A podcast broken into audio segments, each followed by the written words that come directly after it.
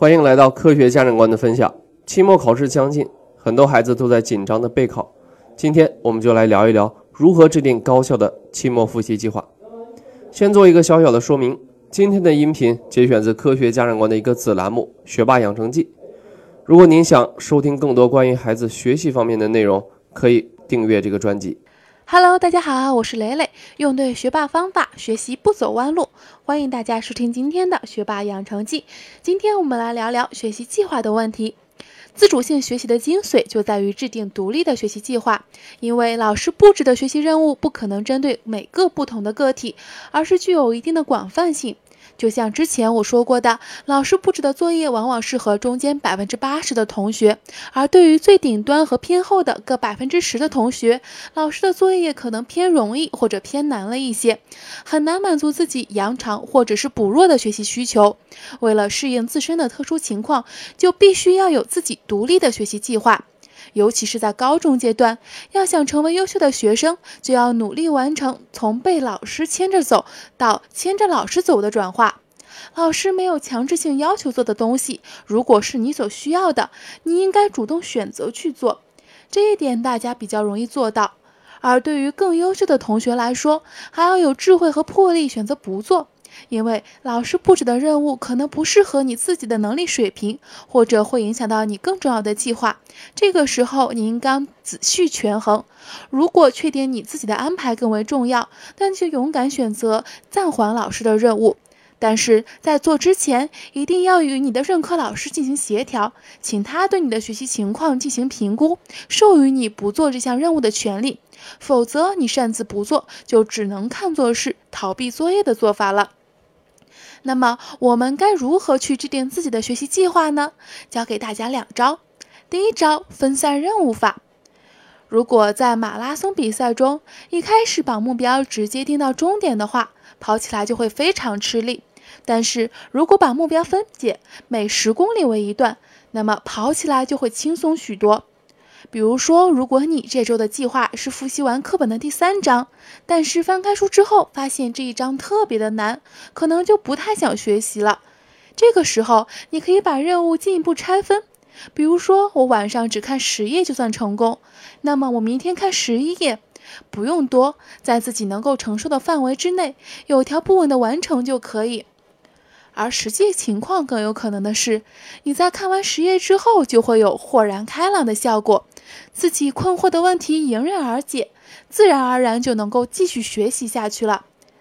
最重要的是，千万不要在遇到困难的时候就马上放弃，给自己一点点挑战，多看五到十页书，多听五到十分钟课件，说不定就会有柳暗花明的感觉。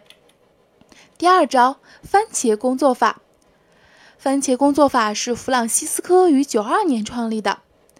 他在大学生活的头几年，曾一度苦于学习效率低下，于是他暗自打赌，让自己真正专心做一件事情，哪怕是十分钟也好。然后他发现自己需要找一个计时教练来替他掐表。后来他找到了，是一枚厨房定时器，形状像西红柿。就这样，这便是最早的番茄钟。一个番茄时间等于二十五分钟专注时间加五分钟休息时间，其中休息时间可用来回顾之前的工作内容、喝水、散步，到最后也就是半个小时。这半个小时的劳逸结合，不仅是工作效率最高的，而且是符合自己晨起进行时间计划的。为什么半个小时是一个时间周期呢？因为二十五分钟专心工作效率是产出最高的，而低于二十五分钟时间太短，产出总量小；高于二十五分钟时间太长，产出就会开始下滑。当你五分钟休息后进入下一个番茄钟，这样能够保持自己的最佳状态。而且半个小时的番茄钟更便于你自己去统计和安排工作。那么我们如何应用呢？比如在周末的时候。我们的作业很多，可以用这样的方法，从时间的维度上打散，每次只集中精力学习二十五分钟，中间不得让任何事情来打扰。二十五分钟之后休息五分钟，如此反复四次之后再大休一次，也就是休息十五分钟。这样能保证你自己在有限的时间内高度集中精力，让学习更有效。再比如，如果你觉得这一段上课状态很差，听课的效率不高，想把书中每某一个章节的内容复习回顾一下，那就把这章内容分散到一周七天，制定一个为期七天的学习计划。在每天拿出半个小时或者一个小时的时间，用番茄工作法来执行，一定能够达到事半功倍的效果。再给大家举个例子，如果你的期末考试马上就要来临，每天作业有很多，你之前整理的厚厚的错题本眼看就要没有时间复习，也可以用这样的方法，把错题本的内容分散到一周七天，每天用一到两个。状态好的时候，甚至用三个番茄的时间来执行，才能让自己从容不迫地完成考试前的复习工作，最后轻轻松松地上考场，而不是带着什么都还没复习的恐慌和心虚。这样的效果岂不是更好吗？另外要注意，在我们按照这两招实践之后，一定要定时进行评估，对于计划灵活调整。比如说，每天都要检查一下计划的完成情况。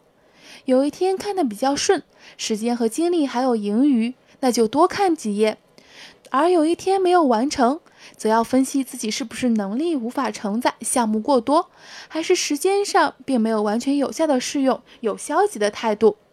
根据评估的结果来调整下一天的执行方式，最终就能够根据自己的节奏找到最适合自己的学习计划。